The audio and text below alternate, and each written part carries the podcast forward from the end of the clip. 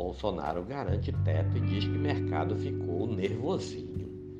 O presidente Jair Bolsonaro disse nesta quinta-feira que o governo irá cumprir o teto de gastos no pagamento do novo Bolsa Família, o chamado Auxílio Brasil, porque não quer desequilibrar as finanças e manifestou o desejo que as reformas econômicas continuem caminhando no Congresso Nacional. Na tradicional transmissão semanal ao vivo pelas redes sociais, Bolsonaro ainda mencionou a reação do mercado financeiro ao longo do dia e disse que o mercado ficou nervosinho. Se vocês explodirem a economia do Brasil, pessoal do mercado, vocês serão prejudicados também, afirmou o presidente.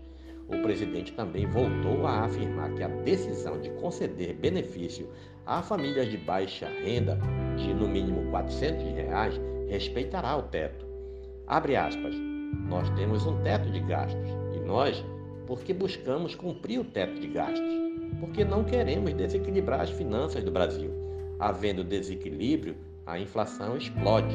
Todo mundo perde com isso, fecha aspas, disse o presidente na live. Ao afirmar que há espaço orçamentário para a concessão do Auxílio Brasil, que terá um adicional temporário para chegar ao valor, Bolsonaro comemorou a aprovação do texto base da PEC dos precatórios em comissão especial da Câmara e parabenizou o Congresso por dar o primeiro passo.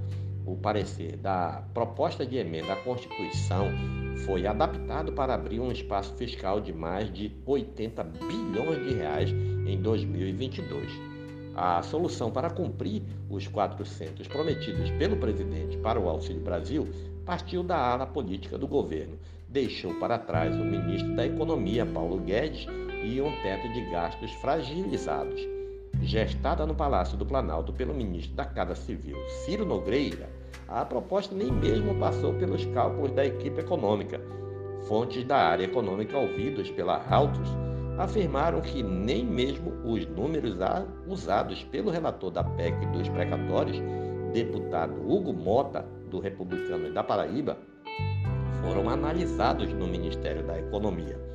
Diante da situação e da péssima repercussão no mercado, o secretário especial do Tesouro e Orçamento, Bruno Funchal, e o secretário do Tesouro Nacional, Jefferson Bittencourt, pediram exoneração de seus cargos, marcando uma debandada no primeiro escalão do Tesouro em meio à sinalização do governo de que iria desrespeitar a regra do teto de gastos. Os secretários vinham defendendo publicamente que a estruturação do novo programa de transferência de renda deveria ficar dentro do teto. Tem secretário, como acontece às vezes de ter um ministro, ter secretário que quer fazer valer a vontade. Então, o ministro deu uma decisão. Vamos gastar dentro do teto porque as reformas continuam. A gente espera que a reforma administrativa continue, a tributária continue, como foi feita a Previdência no ano passado, como foi feita aquela da CLT do governo Temer. Continue, afirmou Bolsonaro sem citar nomes ou dar detalhes.